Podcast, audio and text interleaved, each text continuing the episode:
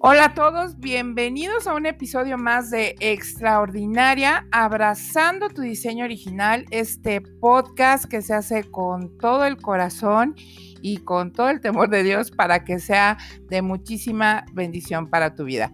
Bienvenidos este 17 de septiembre del 2021 y antes de comenzar eh, me gustaría muchísimo que te mantuvieras a la expectativa porque tenemos a una, a una invitada. Fíjate que al comienzo eh, la idea de compartir contigo en estos episodios era como en Han Solo, en Fly Solo, pero bien tuvo el Señor a poner en, nuestro corazón que eh, las personas que, que nos cubren y que nos direccionan en pues de manera espiritual, vamos a decirlo, fueran las, las primeras personas que estuvieran invitadas a, este episodio podcast, el primero que, hacemos de, compartir uno a uno.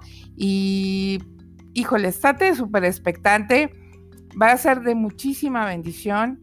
Es una persona que admiro muchísimo y además de admirarla, de quererla, porque pues casi no tiene canas, pero pues las 10 que tenga, es, yo se las saqué. Bienvenido Extraordinaria. En un momento más comenzamos.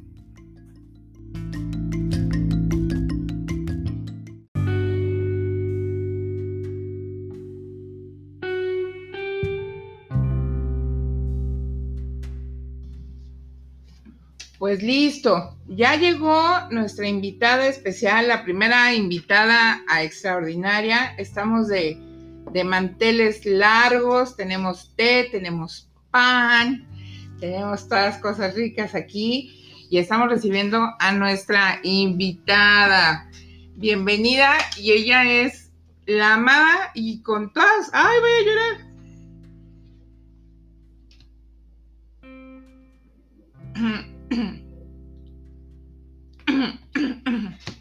Es una mujer amada de mi corazón, aunque se me salga el gallo. Y ella es mi pastora Linda Sosa. Bienvenida, pastora, ¿cómo estás? Bien, gracias, gracias por la invitación, gracias por la bienvenida, gracias por tu corazón y tu amor. Y no llores porque entonces todos vamos a llorar. gracias así, así, así, es la, llorada aquí, porque el Espíritu Santo es el que mueve los, los corazones y pone las sazones para hacer estas cosas.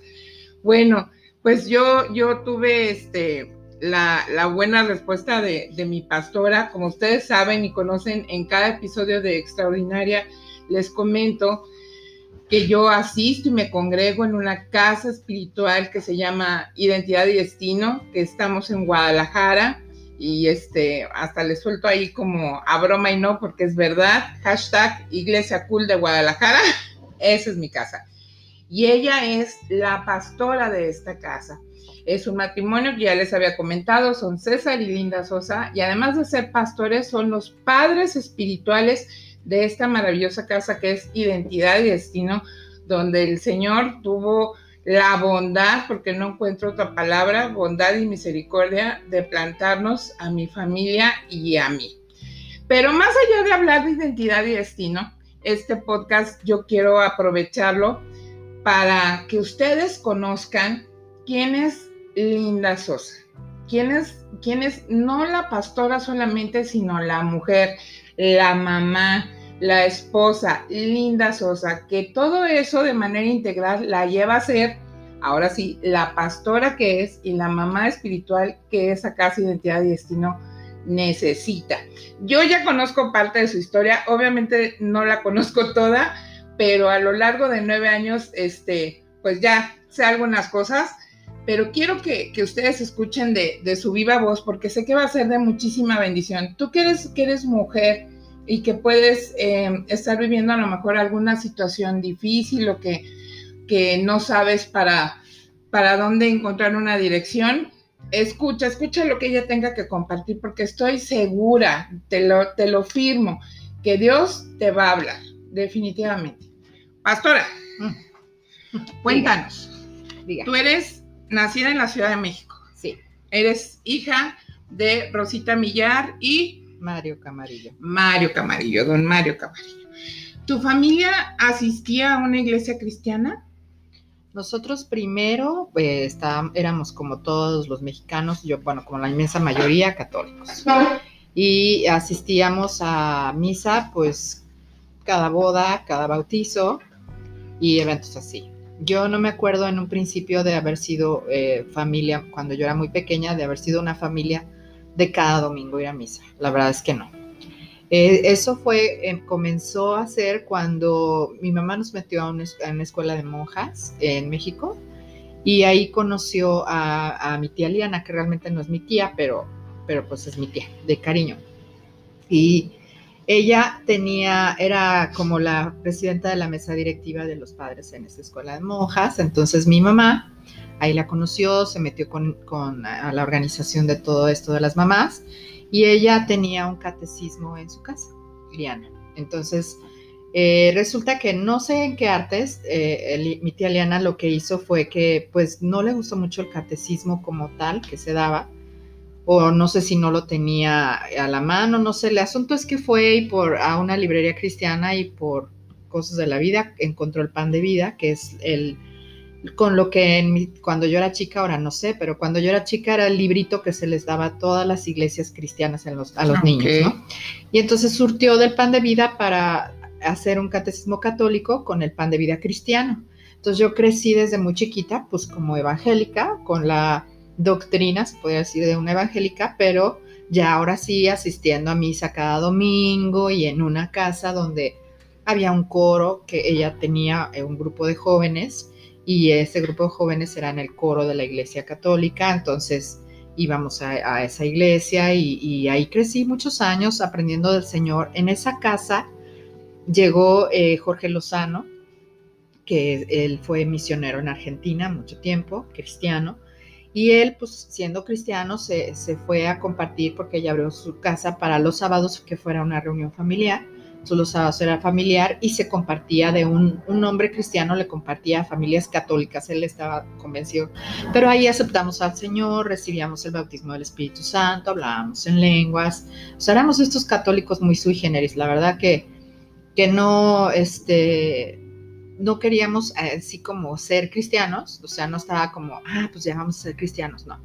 Pero era lo que seguía, o sea, muchísima gente, yo vi, vi desfilar por casa de mi tía Eliana, muchas, muchas familias que llegaban y llegaban ahí porque era católico el grupo y recibían al Señor y acto seguido se iban a la iglesia cristiana. Entonces, pues mucha gente ahí mm, recibimos al Señor, pero nos hicimos cristianos. y, y en esa época hubo eh, situaciones. ¿Qué edad tenías?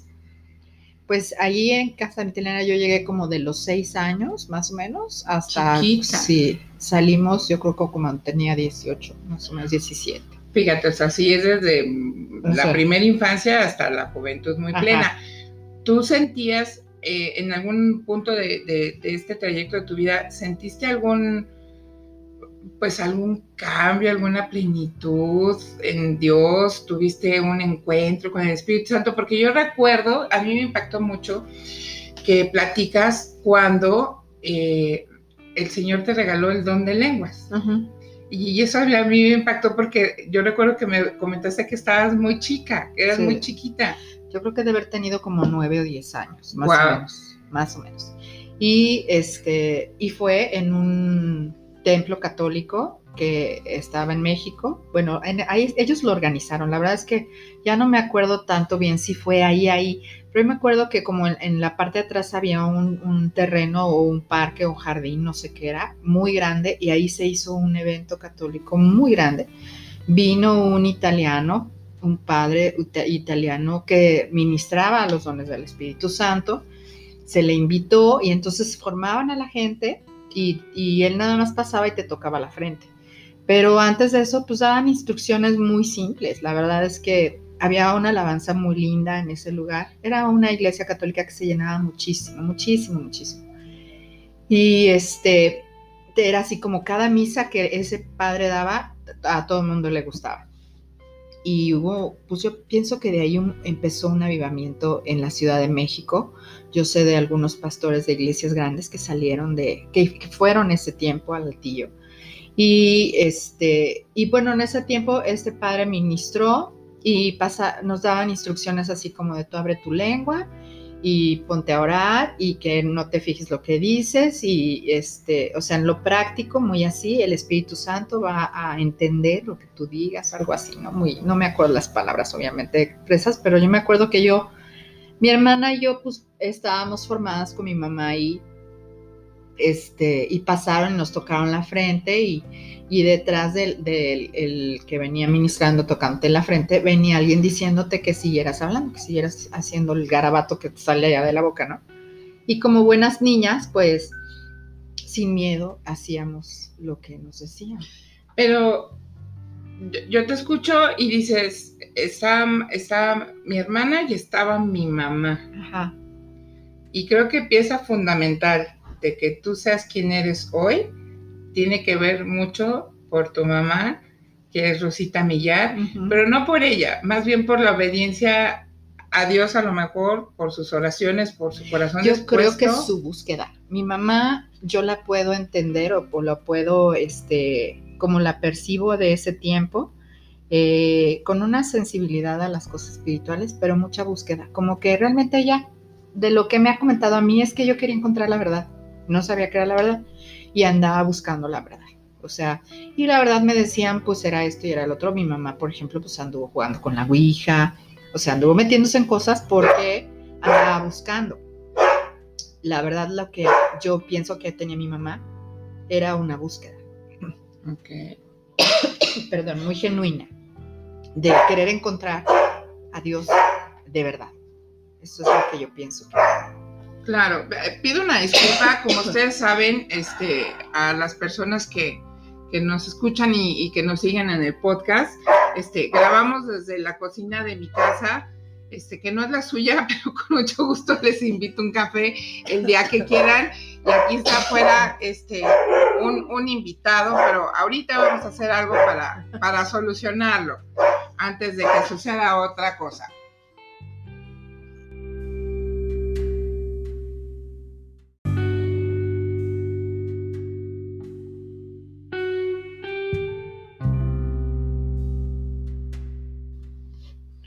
Bueno, pues continuamos. Ya se llevaron al mordo ahorita.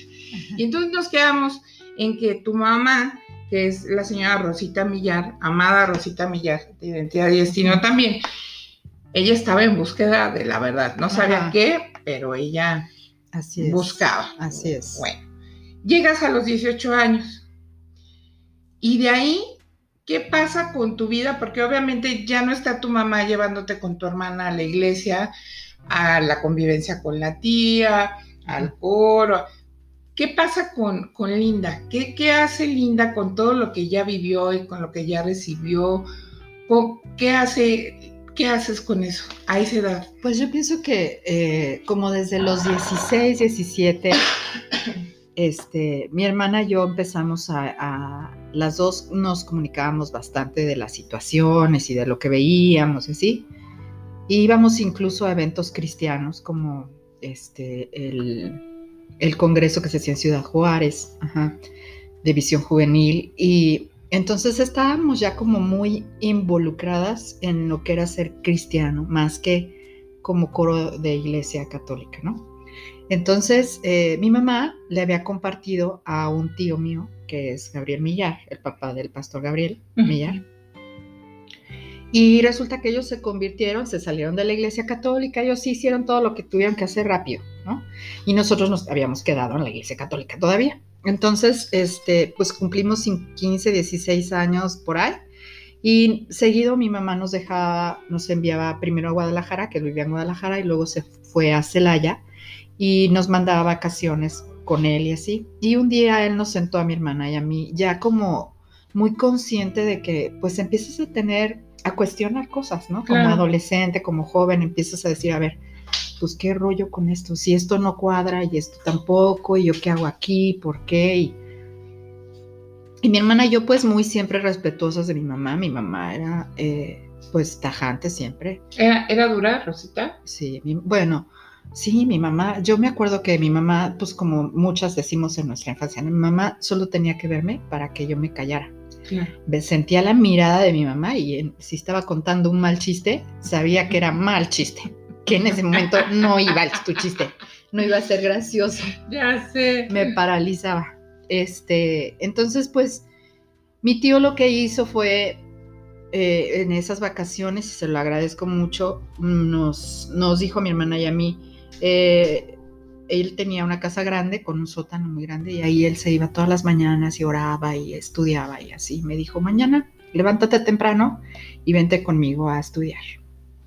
Entonces, este, pues nos levantamos las dos y ya fuimos y, yo me acuerdo que yo estaba ahí y empezó a preguntarnos cosas, o sea, realmente lo que hizo fue preguntarnos, o sea, ¿y por qué están yendo y por qué siguen ahí y, qué piensan de esto y así, ¿no? Cuestionó las mismas cuestiones ahora sí que preguntas que nosotros nos cuestionábamos solas y nos hizo caer en cuenta de que, de que todo era muy como ilógico, como incongruente. Entonces regresamos de ese viaje.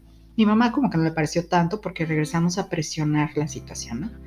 Ah, ok, ya queremos dejar de ser estas personas que van a la, iglesia cristiana y salen y se van a misa. O sea, ya no. Queremos ser cristianas y, y ya ver, o sea, vivir eso, ¿no? Y entonces, pues Linda empezó a tener que tomar sus decisiones qué decisiones, pues, este, a darse cuenta de que esa vida que tenía, porque pues yo, por esa misma situación, iba a fiestas, tenía amigos que no eran cristianos, no veía como muchas cosas mal, porque pues era católica, ¿no? Entonces dijera Rosy, cato cristiana. Cato cristiana. Entonces, este, pues eso, eso me pasó dos años. Entonces sí fue así como que, no confuso, pero sí, eh, a ver dónde Te daba como la credencial, ¿no? Para te acomodaba, ajá, te quedaba modo, ¿no? Además de que mi mejor amiga a los 15 años eh, falleció en un accidente y como que eso también me sacó mucho de onda, como que yo dije, fíjate, a los 15 años y uno se puede morir, ¿no? Entonces esas cosas... que disfrutar. Sí, esas cosas que te ponen a pensar y, mi mamá pues no perdía la oportunidad siempre de ponerme a pensar, ¿no? Entonces yo pues de entrada así como que dije, mm, no, yo creo que debo vivir mi vida, porque qué tal que me muero, ¿no? Claro, que no la viví, pues. No vaya a ser. Entonces, este, mi mamá siempre salía con cosas como, por ejemplo, este, imagínate, que, no estás bien con Dios, o sea, me ponía la otra moneda, ¿no? La otra cara. Entonces, pues eso me hacía recapacitar y ver. Y sabía, yo tenía una conciencia espiritual madura, puedo decir por, a causa de mi mamá y de su instrucción y como tú dices, de su firmeza y todo, yo podía saber qué era lo bueno y qué era lo malo. O sea, no puedo, no puedo decir que yo no sabía, no. Yo me hacía tonta, bien. Sí, sí, sí. Pero, pero sí sabía que tenía que hacer lo correcto y que era lo correcto. ¿Y, tú crees que, que, eso que nos cuentas que, que, viviste, que era como, pues vamos a llamarlo como dual, es lo que hoy por hoy te lleva porque yo lo vivo como una enseñanza de vida, porque es lo que a mí, Tania, me ha marcado, que Dios me ha dado a través de ti, es, con Dios no, es, no hay procesos, o sea, con Dios tienes que decidir, es sí o es no, pero pues decirle para qué lado. ¿Podríamos decir que fue a causa de Sí, yo creo que puedo decir que... Mm, que lo que hoy vivo como pastora y como este, mamá de mis hijos y como una persona enamorada de Dios y, y que Dios siempre es lo primero para mí, todo eso, yo puedo ver que fue a raíz de ciertas decisiones que tomé desde ese entonces. Que si bien no fueron decisiones que de un momento a otro me hicieron pastora, porque eso no existe, sí hay, ahí sí hay un proceso. Sí, sí este, sí fueron decisiones que me, cambiaron de punto, ¿no? Como todos, yo pienso, tenemos, Dios nos lleva siempre al rincón de, ok, ¿qué vas a hacer con esto? Yo tuve que tomar la decisión, pues, de no ir a fiestas y de y, saber que podía pelear los permisos y saber que podía ponerme difícil. Podía irme de mi casa, podía haber hecho muchas cosas, podía haber... A ver, pero, pero tú siendo joven y tomaste la decisión de no ir a fiestas, me gustaría mucho porque a lo mejor se puede escuchar eh, tajante. Eh, las mujeres que aman a Cristo no van a fiestas y entonces no se divierten y se la pasan viendo las paredes en su casa. No sé, algo así. No. ¿Nos puedes explicar por qué? Ajá, bueno, empecé a tener una, eh, pues unas ganas, se puede decir, de, de tener una vida diferente a la de todas mis amigas, ¿no? Este, ¿En qué aspecto?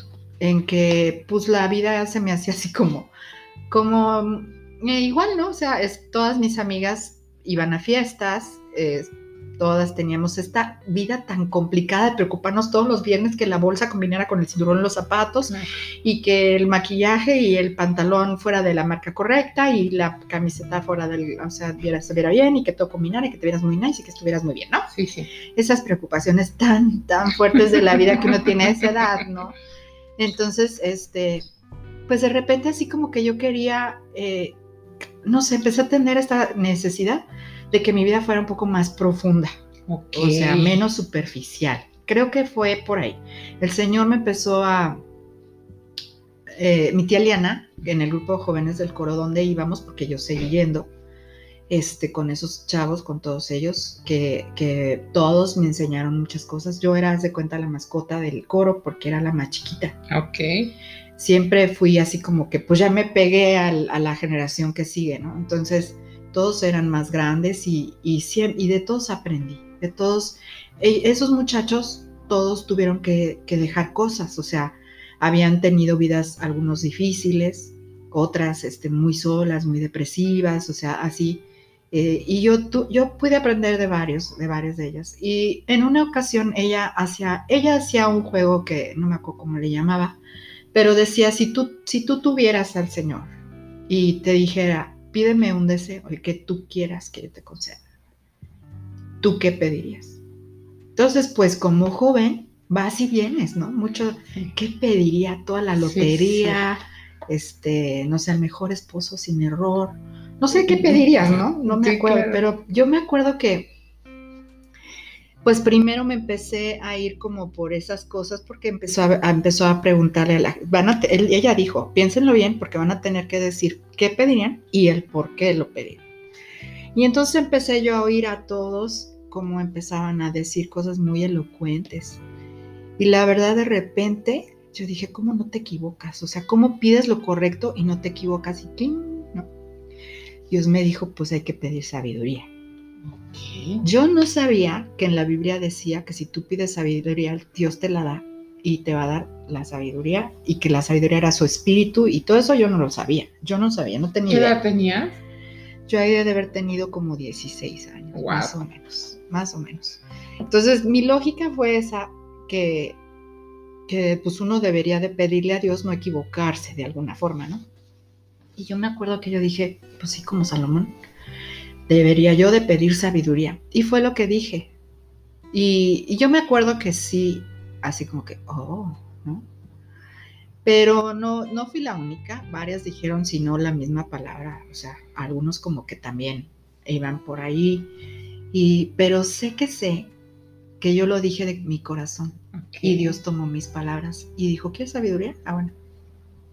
Y entonces yo tengo que reconocer que si me he equivocado es por necia, porque Dios me había mostrado, yo pedí sabiduría y Dios me la dio.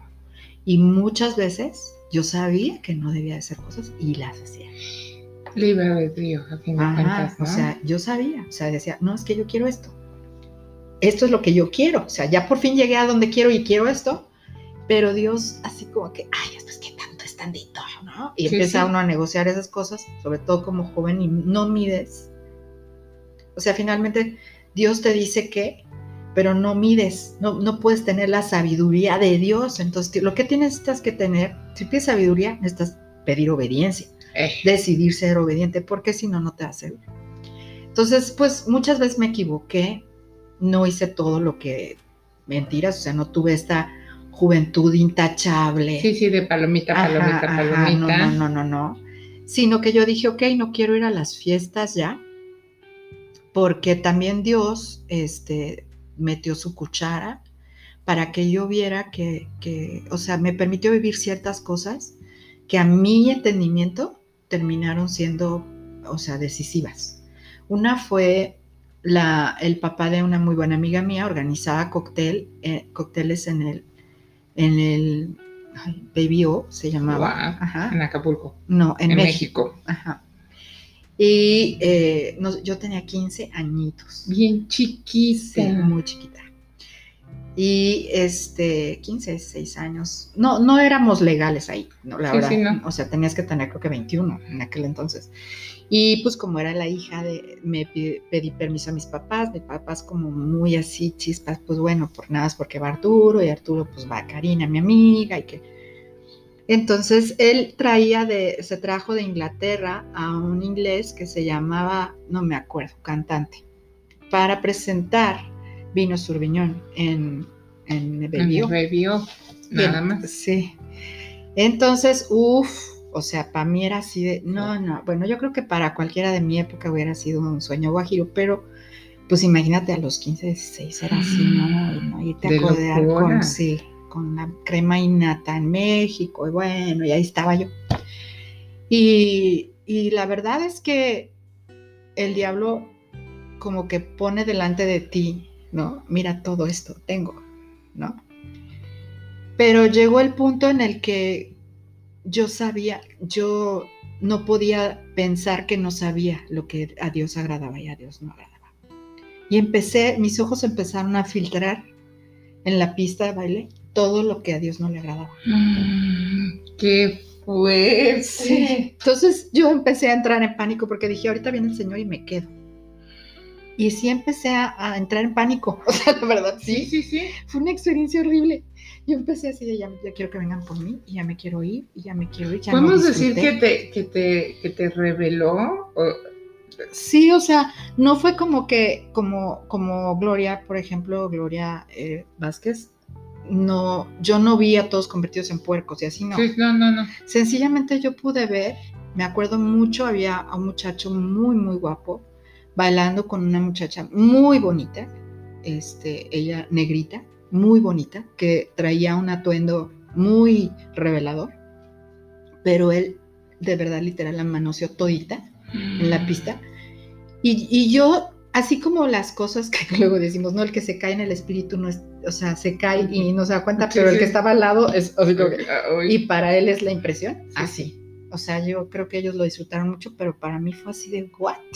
Y yo, ¿qué hago aquí? O sea, este no es mi lugar. Claro. Y yo no quiero esto. O sea, de verdad, di- pudiendo de ahí a engancharme en quiero esto, mi reacción fue, esto no quiero. Esto no quiero. Yo, yo, yo de aquí no soy. Yo no pertenezco a esto. Y no me gusta y no quiero esto. Fuerte. Y Pues, entonces, Perdón que te interrumpa. ¿Y puedes decir entonces que con la sabiduría viene el discernimiento?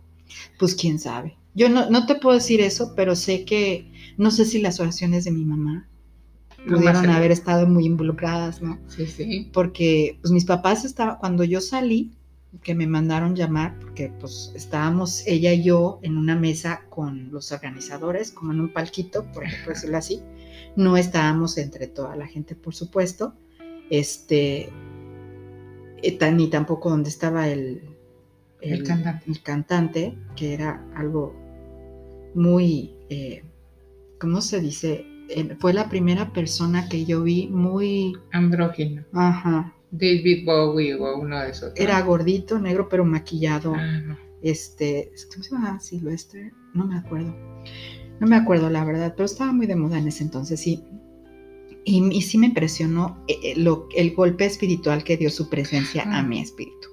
Toda esa noche para mí fue, esto no quiero. Pues esto no quiero, esto yo no quiero, Sí, esto yo no. no quiero. De hecho, yo siempre decía, ay, qué padre ser como Karina, hija de Arturo, que Arturo hace todo esto y siempre estaba organizando y siempre hacía cosas gloriosas, ¿no? Para mí, para una niña de 15 años, ella siempre tenía vivencias muy, wow, y me contaba y ahora había este, inaugurado no sé cuál lugar y ahora sí. Yo decía, wow. No, después de eso dije, gracias por mi papá y que ya venga por mí, ahora sí que se aparezca. Sí, ya sé. Y ya cuando ya me sacaron, o sea, vinieron por mí y me salí como escoltadita hasta la puerta, yo vi mis dos papás con cara de, ahí está, Completa, Ajá. viva. ya no las llevamos, sí. Y es, y también yo creo que iban como sacados de onda porque me decían, ¿y cómo te fue? Y yo, bien. ¿Y qué pasó? "Mm, Pues nada. Y bailaron sí, y cantaron sí. Pero yo trataba de asimilar lo vivido porque la verdad fue una experiencia que no me esperaba vivir. Como que lo padre para mí todavía era muy, algo mucho más inocente que eso. Y no sabía qué, qué iba a encontrar. Entonces me sirvió de buen susto. Por eso también decidí yo, a ver, esto A mí las discos no, me, no, no son lo mío. Y cuando me decían, ¿y fuiste? a no, no, a mí no me gustan. Entonces como que se quedaban así de, ¿es en serio? Ajá. Sí, sí. Ah, es que eres cristiana. Y yo, no, sí, pero la verdad es que aparte a mí no me gusta. Claro. Y este, y ya, ¿no? Y luego, este, también ya más adelante a los 18, ah, este, bueno, estaba en la prepa y se nos ocurrió a mi salón era, estaba estudiando área 1 que era ingeniería, entonces eran 30 hombres y 10 mujeres. ¿no? Organizar a los hombres es una tarea caótica. Entonces, la verdad, las, los grupos que eran de muchas mujeres hacían unos eventos súper padres y ya vendían pasteles y ya, ya no sé qué para la graduación. Y nosotros no, se nos, no, no juntábamos la izquierda con el derecho para ver qué, qué organizábamos. Hasta que alguien dijo, ¿por qué no organizamos una fiesta?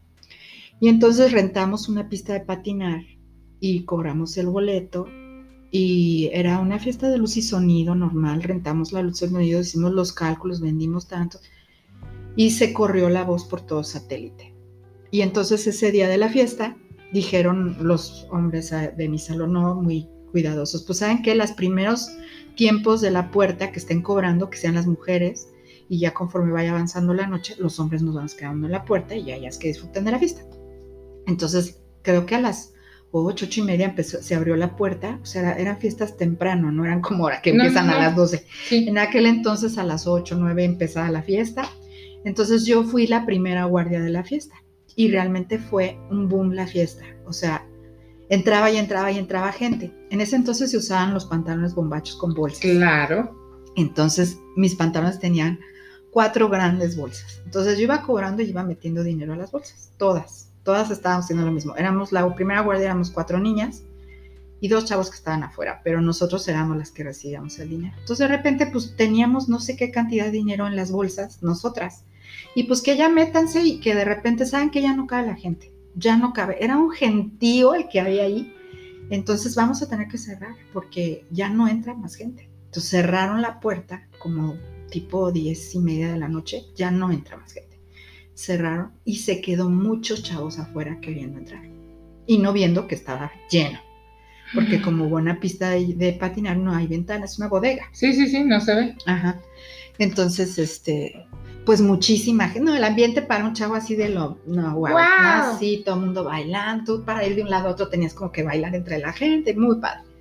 Pero de repente a esa hora entra, este, entran unos eh, que estaban afuera empiezan a golpearla, querer dar un portazo. Qué miedo. Y, tiran las puertas y entra más gente. Y sin pagar. Ajá, no deja eso. Entran haciendo ruidos este, fuertes, o sea, ah, en ese entonces los punk eran muy notorios. y entra una bandita de punks, de cinco punks, así aventando cosas, rompiendo botellas. Entonces la gente se empieza a ir, se empieza todo el mundo a asustar. Y nosotras, pues jovencitas e inmaduras, ¿a dónde? Al baño, a donde no hay nadie. Entonces ahí vamos a meternos al baño. Y empezamos a ver las bolsas llenas de dinero. Y este, y pues ya se oían gritos, de repente se oyeron balazos. Dios mío. Y nosotras ahí muertas de miedo. Así que cuando ya llegué a mi casa como a las once y media, que alguien, uno de, los amigos, de los compañeros del salón dijo, saben que yo las llevo a su casa, vénganse. Y nos, salió, nos salimos por otro lado y nos suben sus carros y nos llevan a mi casa. Y llegamos a mi casa y las cuatro a sacar el dinero sobre la mesa del comedor. Y pues, y, y, mi, papá, y yo que hubo balazos y que no sé qué, por ahí andaba mi hermano. Yo no sabía dónde había quedado, pues, mi papá se fue a buscarlo. Bueno, fue toda una conmoción. Esa fiesta ayudó a que fuera la última de mi vida. Debut y despedida. Yo, no, antes de eso sí iba a muchas fiestas, pero de ahí dije, no, esto no. O sea, yo por qué tengo que estar viviendo esto y por qué, porque me asustaba, o sea, verdaderamente me... Yo tenía mucha conciencia, eso sí, alguien me había enseñado, yo creo en el catecismo o en algún congreso o algo, que, que el miedo era una puerta. Claro. Entonces yo sabía que no tenía que tener miedo. Y cuando yo no podía evitar tener miedo, eso me asustaba más. Porque, porque sabías que era una puerta. Ajá. Entonces me metía totalmente en un terreno que yo no quería estar. Entonces, así como él vio, ahí yo también dije, no, no, esto no es para mí.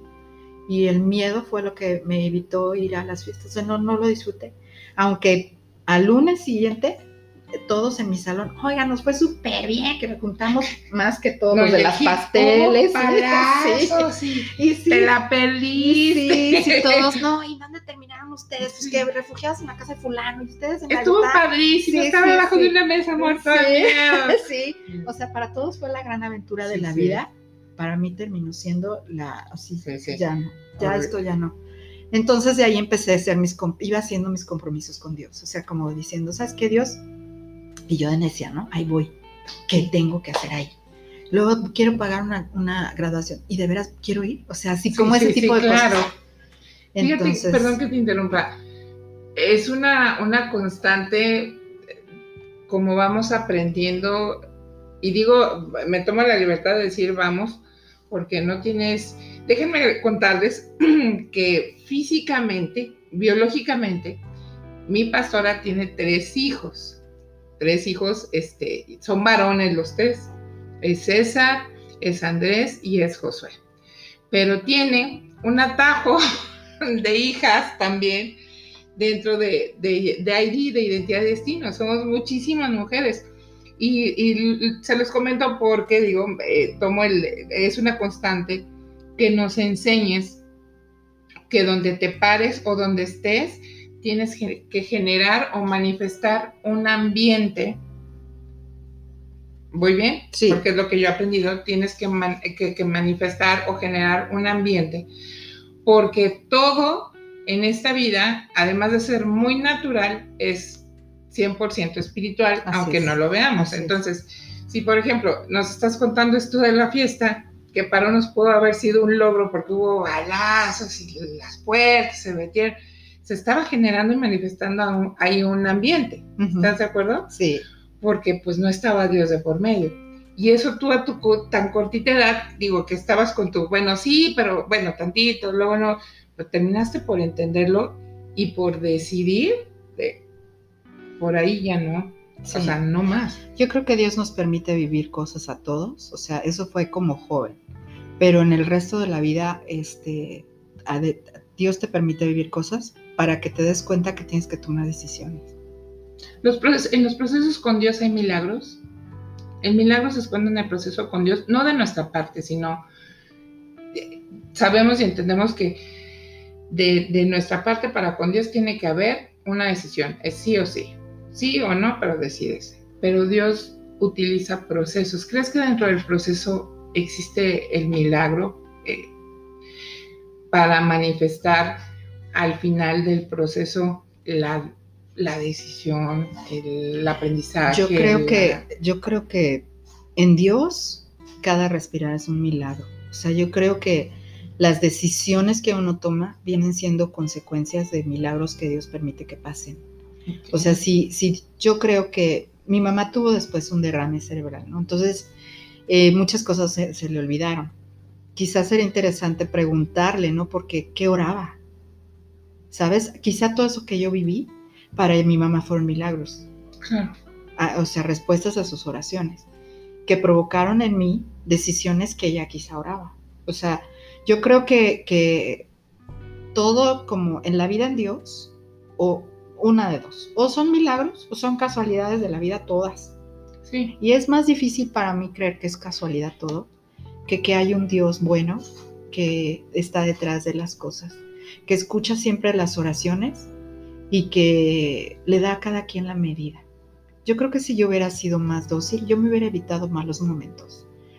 Creo que, el, que tú seas dócil a, que, a las oraciones, a, lo que Dios te va marcando, va haciendo que tu vida sea menos complicada. Si tú vas neciando, o sea, va Dios revelándote y no vas tomando decisiones, pues el milagro de Dios no, se manifiesta, porque realmente eh, la vida de nosotros en Cristo es verdad, o sea, es vivir en la verdad de Dios, no en la realidad que vivimos, sino viviendo la verdad de Dios que está escrita en la palabra para nosotros. Eso es ya un, en sí un milagro. ¿Qué, ¿Qué pasa? Que nosotros debemos manifestarlo, con proceso o sin proceso. Debemos manifestar la verdad de Dios estamos obligados a manifestarlo. ¿Por qué? Porque la verdad de Dios mora en nosotros. No es como que la con, ah, es que yo sé la verdad. Pues eso es una cosa, pero ser la verdad es otra cosa. Sí, totalmente. O sea, ser depositarios de la verdad, que es Cristo Jesús, eso es otra cosa. Ahora, como les decía yo a los jóvenes el sábado, llegar y dejar que la verdad que vive en nosotros se establezca donde quiera que nosotros llegamos, eso es otra cosa. Y eso es lo que hace una vida entregada al Señor. Eso es lo que hace que cuando te topas con el Espíritu Santo, la verdad que el Espíritu Santo eh, guardó, por decirlo así, o está en la palabra de Dios como revelación de Jesucristo, sea una revelación en tu vida, para que sea una manifestación y sea establecida en la tierra. La verdad de Dios necesita ser establecida en la tierra y no va a ser establecida de otra forma más que por su iglesia. Claro. Es el tiempo del cuerpo de Cristo. Antes de, de hacer una pequeña pausa, te quiero preguntar, ¿qué es la iglesia? ¿O de qué iglesia hablas que es la que tiene que manifestar a, Cristo? El cuerpo de Cristo es todas las personas que viven, o sea, que tienen a Jesús no solo como Salvador, sino como Señor vidas. De sus vidas. ¿Qué es esto? Que la verdad de Dios, que está siendo revelada a sus corazones, es establecida. O sea, no, la verdad que yo tengo revelada ahorita no es la misma que tenía a los 16 años. Por supuesto que no. Yo tenía que en ese entonces dejar que la verdad de Dios que, me, que me había sido enseñada se estableciera en mi vida para que entonces fuera una realidad para mí, una verdad absoluta, un nuevo camino, una, ahora sí que vida y camino, porque si no, todo se perdía. Vamos a hacer una pausa y mientras voy a dejar nada más esta preguntita en, el tintero para que eh, mi pastora, que no es suya, porque es mía, mi pastora Linda Sosa, nos este, aclare. ¿Es lo mismo que Jesús sea tu Salvador a que Jesús sea tu Señor, que era lo que tú nos estabas, nos estabas comentando? Eh, así que nos lo desmanuzaras un poquito más. Ahorita regresamos en un segundín.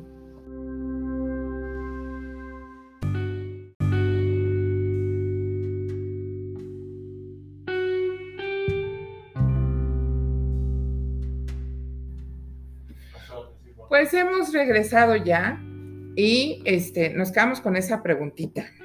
A ver, eh, ¿es lo mismo que Jesús te ha, Jesús, el, el, único Hijo de Dios, es lo mismo que sea tu Salvador a que sea tu Señor o que sea tu Señor y Salvador? ¿Cuál es la diferencia?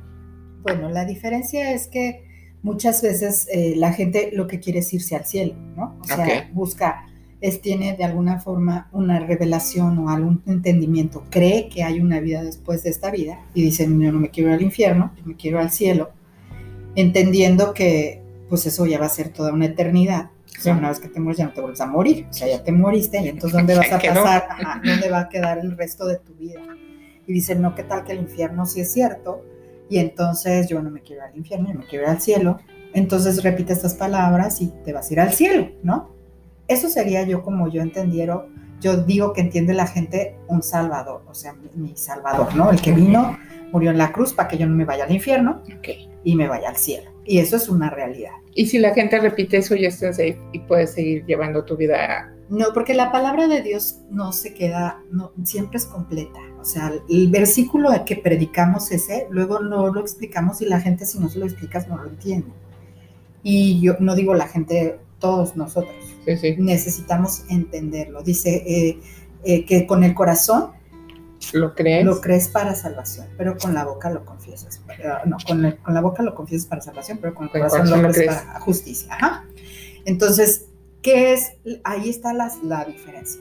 Tú puedes decir con tu boca que, Jesús eh, es tu Señor y tu Salvador y que lo aceptas y que te arrepientes, pero si no es para justicia, entonces, en tu corazón, o sea, si no hay una transformación en tu corazón, a la hora que llegues delante de Dios, el mismo pecado que seguiste eh, después de que lo aceptaste, seguiste viviendo, te va a separar de Dios, finalmente. ¿Por qué? Porque Dios no tiene ninguna comunión con el pecado, no puede. Entonces, eh, ¿qué pasa? Que ahí necesitamos enseñarle a la gente que sí se, se hace una oración, porque se necesita confesar para salvación. pero sí necesita haber un arrepentimiento de corazón para que haya una justificación de pecados. ¿Y cuando, cuando tú entendiste esto? ¿Cuándo fue así como, eh, ah. ay, eh, sí, Jesús es mi Salvador, pero también tiene que ser mi Señor y, Pues así como así, no creo que desde hace mucho, ¿no? Pero, o sea, así como desglosado en estas palabras, no tiene mucho, pero, pero lo fui, eh, digamos que discerniendo porque Dios me hablaba. O sea, yo oraba a Dios, buscaba a Dios, le pedía, pues quizás como tú, como todos, no, Señor, ayúdame con esto. alguien un día me dijo, este, ¿sabes qué? Debes platicar con Dios todo el tiempo. Y se lo agradezco porque yo dije, pues sí, ¿para qué todo el tiempo? A mí me gusta hablar, ¿no? Entonces, pues, ¿para qué estoy hablando sola? Sí, ya, claro, sí. Entonces, hice de Dios mi compañero todo, eh, todo el tiempo. Desde que abro mis ojos hasta que los cierro, sé que está conmigo. No cuestiono un segundo que me escucha. Entonces, en, ese, en, ese, en esa relación con Él de muchos años, pues el ir a la iglesia, aprender que esto se hace. O sea, yo iba y era confrontada por la palabra de Dios y te, y te lleva al punto, ¿no? ¿Y qué vas a hacer? Ya sabes que esto ofende a Dios, ¿lo vas a obedecer o lo vas a desobedecer? Claro. ¿Qué es que Jesús te sea tu Señor? Eso. Dios no te va a pedir cuentas de lo que no te ha sido revelado. Eso es algo que la gente, por ejemplo, el, ladrón, ¿no? El que estaba al lado en la cruz. Sí, sí. Se, le dijo, hoy estarás conmigo en el cielo. ¿Por qué? Porque no le iba a pedir cuentas de algo que no le había sido revelado, pero tuvo el corazón para en ese momento aceptar a Cristo. Y ahí fue perdonado sus pecados y en ese momento se murió y pues se fue al cielo. Claro. Si de ahí hubiera bajado de la cruz y seguido pecando, pues entonces quién sabe. Eh, sí. Porque Dios, vuelvo a lo mismo, Dios no puede tener comunión con el pecado. ¿Qué hace entonces? ¿Qué es lo que pasa cuando tú recibes a Cristo en tu corazón? El Espíritu Santo que, viene y sella tu vida, empieza a hablarte. Entonces, aunque sigues yendo a misa, por ejemplo, sigues yendo a la, iglesia católica y, vas a misa, resulta que ya la lectura de la Biblia ya tiene como un sentido que antes no tenía. ¿Por qué? Porque ya el Espíritu Santo, que es el autor de la Biblia, vive en ti. Entonces ya tiene una intención, la palabra empieza a tener una intención a tu vida y la empiezas a sentir así como de, ay, joder, yo hago eso, ¿por qué lo hago? Si a Dios no le gusta. Y esas cosas. Y empiezas a, ay, caray, esto tampoco, ay, ya. Y empiezas a caminar una vida diferente. Dios no es como que te revela muchísimo. Por eso Dios no revela todas las cosas a una persona. Nos volveríamos locos, ¿no? El compromiso que generaría en esa persona. Claro que Dios primero aumenta la fe. ¿Y cómo viene la fe? A través de escuchar la palabra de Dios. Entonces aumenta tu fe para que tu corazón esté listo para la decisión que va a ser revelada. O sea, para la revelación que va a llevarte a una decisión y que tú puedas tener las armas de decir, sabes que esto no, no es lo que yo quiero. Y, perdón, ¿y cómo, cómo trasladas todo esto que me estás diciendo de que Jesús es tu Señor, es tu Salvador a tu vida diaria? Eh, olvídate del lado de pastora, como esposa, como mamá y ahora como abuela. Pues todo. O sea, la vida, la verdad de Dios es volvemos a lo mismo. Que yo tengo muchas cuentas que entregar, a mí me queda claro, porque te estoy hablando que yo estoy recibiendo palabra de Dios desde los seis años. Desde los seis, siete, por ahí. Entonces, todo ese tiempo, aunque yo ponte que haya recibido a Cristo por ahí de los 8 o 9 años y haya sido bautizada en lenguas y todo eso. Y, y, he seguido aprendiendo pian pianito y he seguido tomando mis decisiones y he seguido, Dios ha estado conmigo todo el tiempo porque yo se lo he permitido. O sea, todo el tiempo yo pude haber dicho no. no. Yo he seguido, he decidido seguir eh, queriendo más de Él. Entonces, todo eso que yo he sido alimentada, pues es fe toda esa palabra que hay en mí genera una fe, hace una fe, da una identidad finalmente, que es lo que te decía, estás ahí en la mejor discoteca de su momento en México, con el artista del momento, con todas las, como para que te, la, te sientas así, llegues al día siguiente a presumirle todo dónde estabas. y yo decía, trágame tierra. Sí, ya sé. No quería que nadie supiera dónde estaba. Entonces, todo eso eh, genera, o sea, fue lo que la palabra sembrada en mí me llevó al punto de yo aquí no, yo, yo de esto no. A mí esta comida me indigesta, no me gusta, me enferma. Ya sí. O sea, no, esto no es lo mío. Germinó la semilla, ¿no? Dio su fruto. Fue, te digo, entre que, que mi mamá hizo su chamba, primero nos, nos alimentó de la palabra de Dios, buscó donde nos enseñaran y luego oraba por nosotros, pues yo creo que fue una combinación de todo y que finalmente hasta el día de hoy mi mamá vive y sé que sus oraciones están conmigo hasta el día de hoy, ¿no? Ella dice, yo oraba para que fueras cristiana, mi no pastora. Entonces, pues la verdad, porque, porque todo, o sea, ella me enseñó la, la responsabilidad que hay en todas las decisiones que, que se toman en la vida, ¿no? Finalmente, si soy responsable en algo, pues es porque ella me educó. Claro eh, y, la palabra de Dios para nosotros tres es, es, para mis hermanos y para mí, es la palabra de Dios. O sea, no es ni cuestionable. Es lo que es. es eso es la palabra de Dios. A mí, cuando me dice, bueno, cuando yo caí en cuenta que primero tenía que platicar con la gente y preguntarles, pero ¿tú crees que la Biblia es la palabra de Dios? O sea, ¿verdaderamente crees que esto es la palabra de Dios? Si no, pues no tenemos nada que hablar, porque no hay piso en donde edificar, no hay, no hay. Hay gente que se congrega en una iglesia que se dice cristiana y que puede, cuestiona. puede creer que... No, sí, dice que sí, pero finalmente cuestiona. ¿Por qué Dios dijo aquí esto y por qué Dios dice acá esto?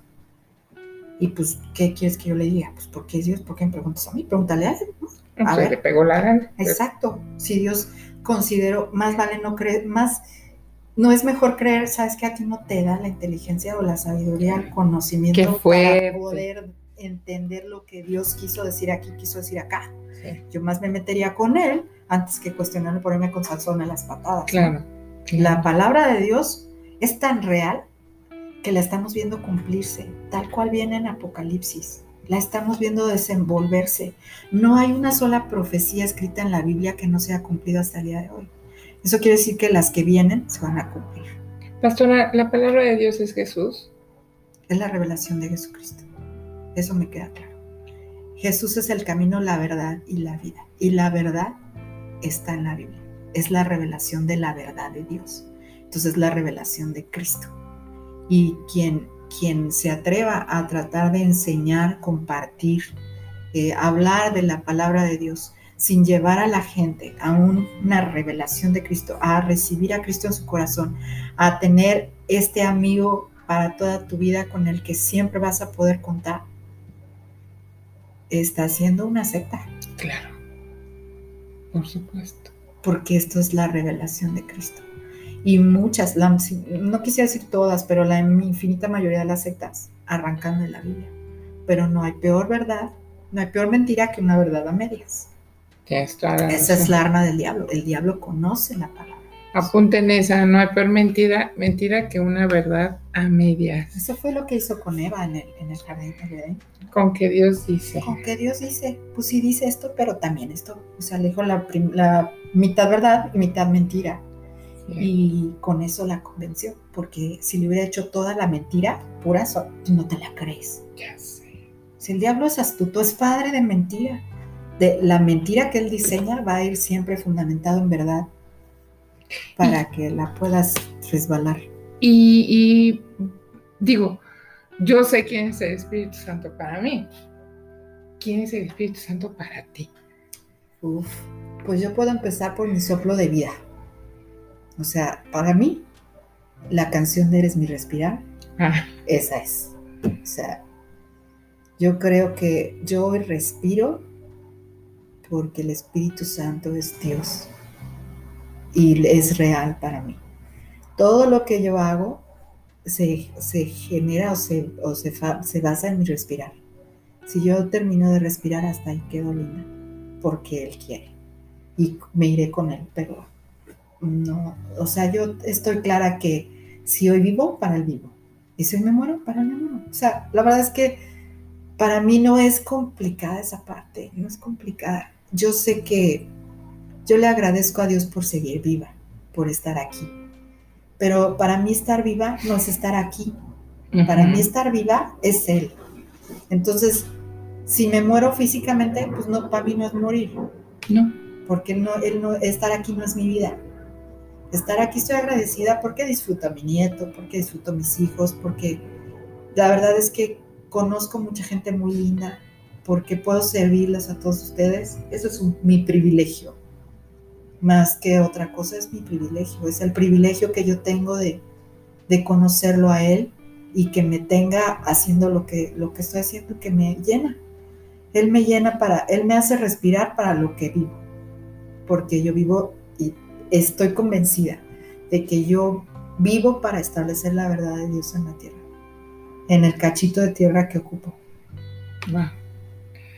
Más allá de una manifestación del Espíritu Santo o de un toque del Espíritu Santo, ¿cómo fue tu primer encuentro con la persona del Espíritu Santo?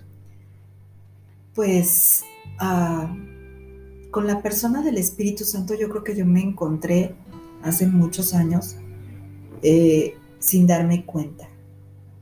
Él fue tan eh, paciente conmigo que, que ahí estaba, aunque yo no sabía que era Él. Realmente cuando yo empecé a discernirlo es cuando me solté la manifestación. Ok. O sea, el Espíritu Santo estuvo conmigo todo el tiempo, desde que yo recibí a Cristo en mi corazón, puedo decir que desde que nací, pues, o desde antes, pero desde que yo recibí a Cristo en mi corazón, yo tuve una enseñanza del Espíritu Santo sana. O sea, no es como, a ah, eso es malo, no. Yo te digo, católica recibí el don de lenguas. Entonces, la verdad es que creo que el Espíritu Santo me puso el dedo. Me, tenía ahí. Ah, sí, como cuando chupas el pan apartado. Este, yo así veo, pero, y estuvo conmigo mucho tiempo. Yo me alejé, pero nunca fue como me alejé tanto como para que la voz del diablo opacara lo que yo sabía de Dios. Gracias a Dios. gloria a Dios. sí, eso. eso, te digo, yo creo que se lo debo a las oraciones de mi mamá. De alguna manera, la palabra que yo tenía sembrada siempre era más fuerte. Ahora, cuando yo tuve una conciencia del mover del Espíritu Santo, de la voluntad del Espíritu Santo, de la atracción del Espíritu Santo, de la fuerza del Espíritu Santo, y a la vez de lo romántico que puede ser el Espíritu Santo, de lo dulce, de lo, del consolador, del el que te fortalece en tiempos de debilidad y, definirlo como el Espíritu Santo, a partir de que nos conectamos con Fernando, mi cuñado. Yo creo que aunque teníamos ya mucha hambre por, por estarnos conectando a Avivamiento de Colombia por el pastor Aaron Cole, porque ahí asistíamos con él y él traducía los eventos. Sabíamos, entonces nos conectábamos y ya teníamos hambre como del Espíritu Santo. Entonces él como que empezó a ver nuestras oraciones ya listas, todo, y nos reconectó con Fernando. Y ya viviendo la manifestación, o sea, ya el poder de Dios, el poder del Espíritu Santo, a través de manifestado en una persona tocada, obviamente como toda la gente, te confrontas. Sí, claro. Dices, ¿aquí qué hago? ¿Llamo una ambulancia? Como me decía ayer este, alguien. O sea, aquí se está, se está convulsionando y nadie está yendo por la ambulancia, ¿no? Creo que yo hablo en el sexo. Pero, pero cuando, perdón que se interrumpa, porque sí creo que cuando en tu corazón está esa búsqueda, esa hambre, esa necesidad de Dios que ya identificaste que a quien necesitas es a Dios.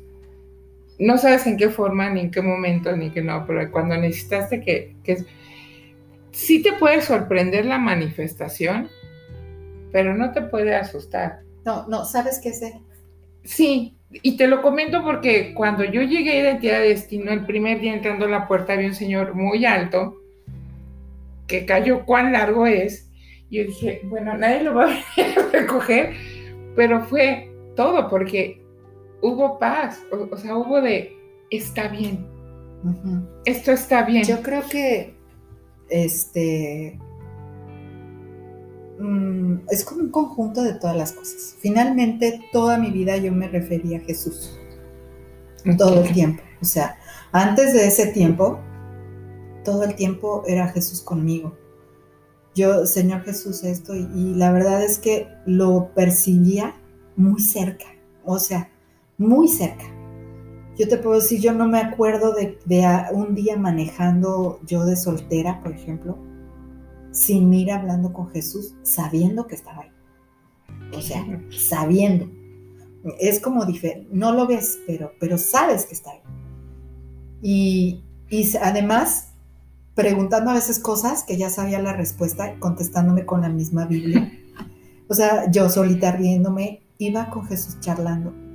¿Qué es diferente? Nada en lo absoluto, nada. Además no tenía una conciencia de que realmente el Espíritu Santo era el que estaba permitiendo eso. Pero el Espíritu Santo no se ofende si les Jesús es el Espíritu de Dios. Claro. Entonces, este, ya cuando, cuando eh, fui eh, presentada con el Espíritu Santo y el Espíritu Santo como tal, y entendida de que hay que darle un lugar entonces dije, Ay, pues, o sea, me pareció súper, qué chido esto, o sea, la verdad no fue como conflictual, o sea, que no, no, sino, pues esto es lo que sigue. Una persona me dijo, ¿y no te dio miedo llevar a tus hijos? Claro que no. Por supuesto que me urgía que mis hijos lo vivieran. Me urgía que mis hijos, eh, así chiquitos, lo más, lo antes posible, fueran expuestos a eso. A una presencia. Y que ellos tuvieran esa eh, doctrina, por decirlo así, de que el Espíritu Santo es lo que, los, lo que nos hace ser el cuerpo de Cristo en la tierra. Es, es, lo que nos permite establecer la verdad. Vuelvo a lo mismo. La verdad es Jesús. Y si nosotros no vivimos en el Espíritu, ¿cómo pretendemos establecer la verdad? No se puede. No. Y la tierra necesita ser sana nosotros saneamos, o sea, así que por eso, por eso dice la Biblia, cada donde pongas tu pie será tuyo.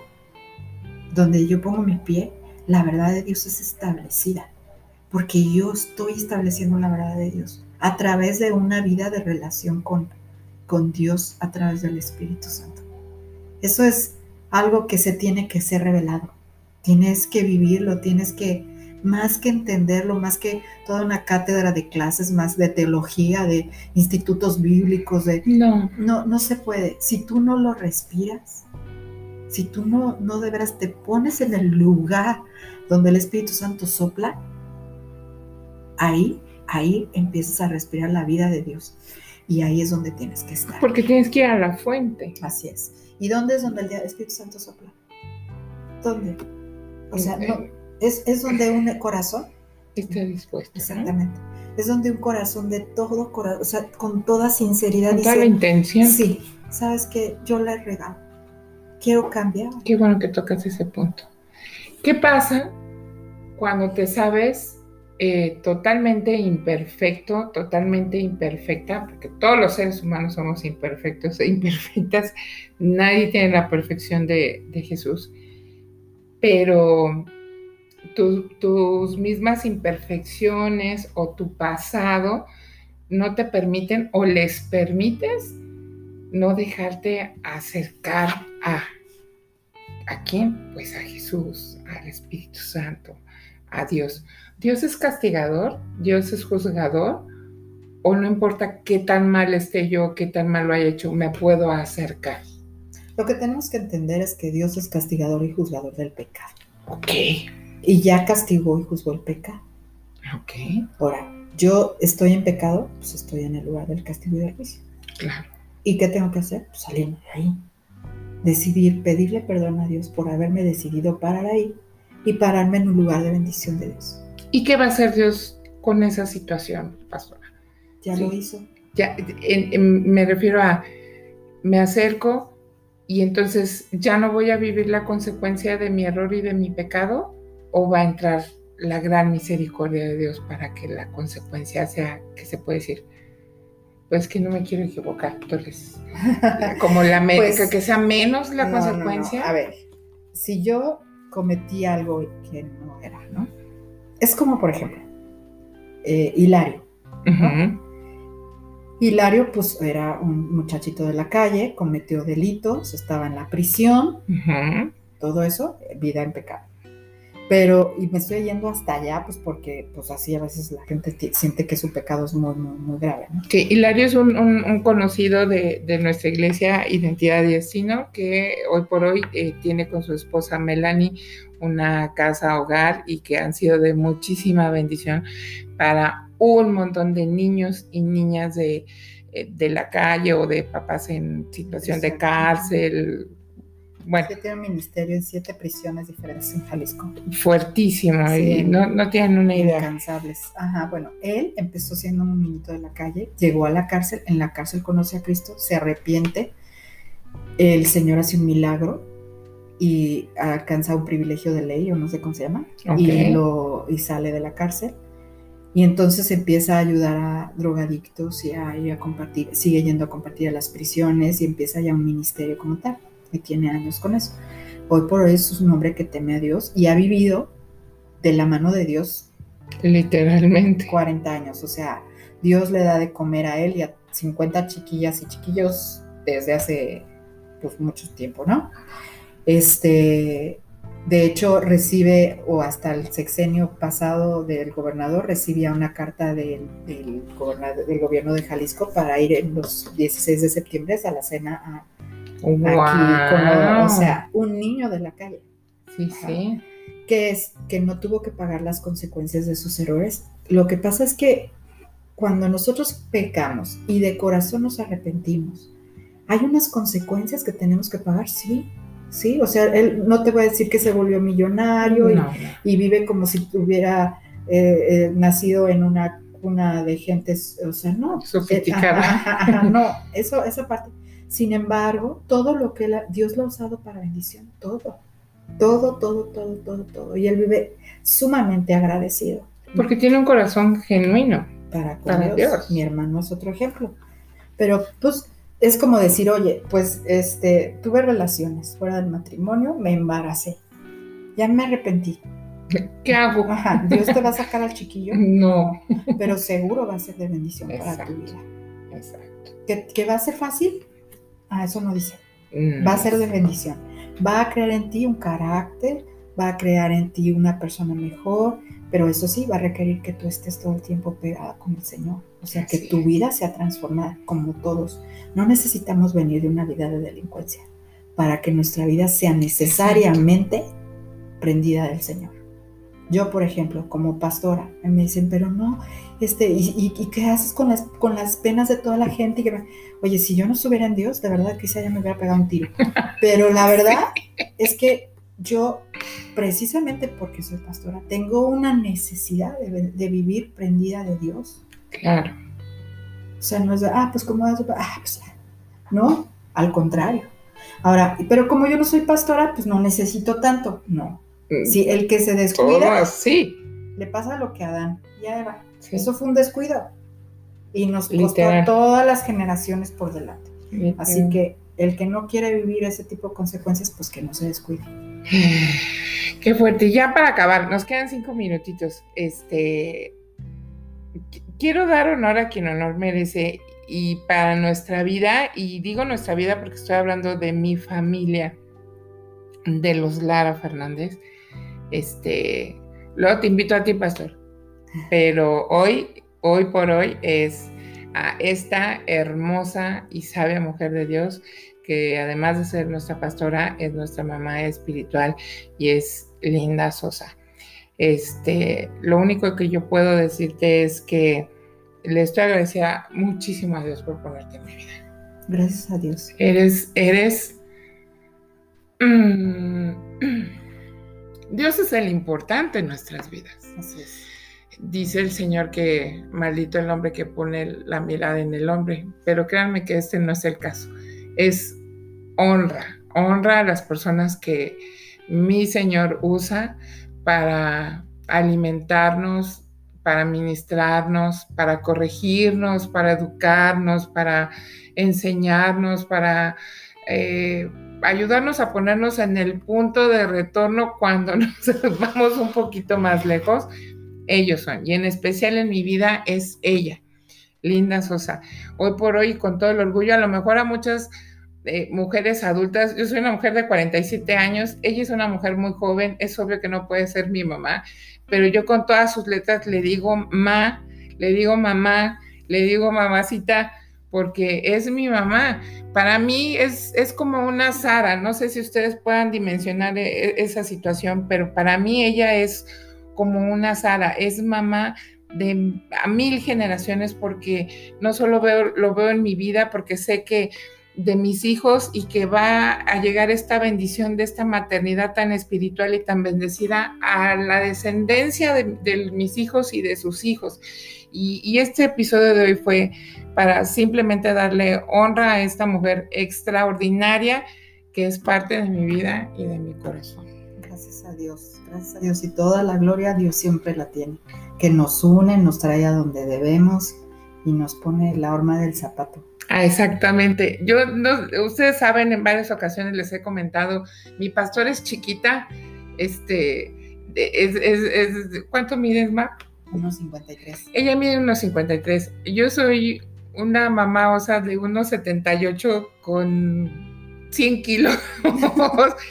y yo me le cuadro a esta señora porque sé que el Señor está en ella y a través de ella y, es, es, es, eh, ahí hay un milagro, ahí hay un milagro, sé que ahí están involucradas no solamente las, las oraciones este, de mi mamá, sino también de mi abuela, para alcanzar que esta mujer encontrara una horma para su zapato, y esa fue mi mamá, mi mamá Linda Sosa.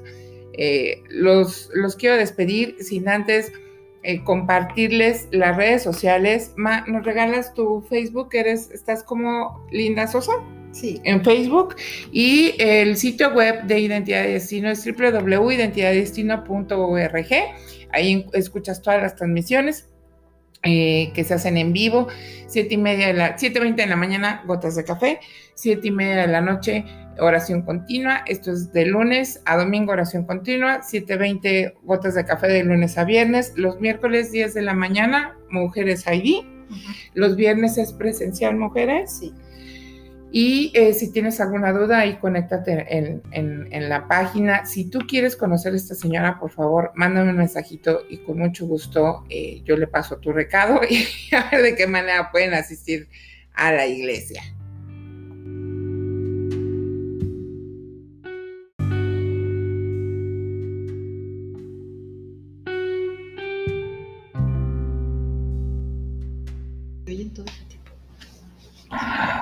Pues bueno, les agradezco a todas por su atención. Qué bueno que se pudieron conectar. Eh, disculpen las interrupciones y todo eso, pero qué bueno que, que, están aquí. Yo quisiera orar por ustedes y bendecirlas a todos los que puedan estar conectadas o escuchar esto después.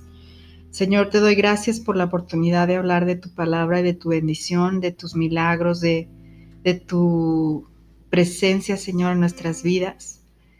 Gracias Señor por estos medios en los que tú nos permites, Señor, alcanzar. Señor, yo no conozco las personas que van a escuchar este mensaje o esta entrevista, Señor, pero, pero tú sí les conoces, Señor, y sé que, que hay un propósito en las palabras, Señor, que tú pones, que tú envías. Yo te pido, Señor, que cada palabra aquí cumpla el propósito para el cual, Señor, tú la has puesto y, y las personas puedan abrir sus corazones, Señor, y entregarte sus vidas, Señor, para que seas tú su respirar también, para que tú seas, Señor, la realidad en sus vidas y ellos puedan sanar su vida, su ciudad, Señor, sus familias en el nombre de Jesús. Las bendigo y que, que Dios prospere todo lo que, lo que ustedes hacen. Declaro su sabiduría, porque la mujer sabia es la que edifica su casa. Y yo declaro la sabiduría de Dios sobre ustedes y solo tienen que creerla y pedírsela al Señor para que el Señor en su fidelidad y su misericordia les haga ser mujeres sabias y les multiplique en el nombre de Jesús. Amén. Bendigo a Tania y este espacio, Señor, y te pido, Señor, que también se cumpla cada vez que ella se conecta y cada mensaje, Señor, se cumpla el propósito, Señor, de su palabra aquí.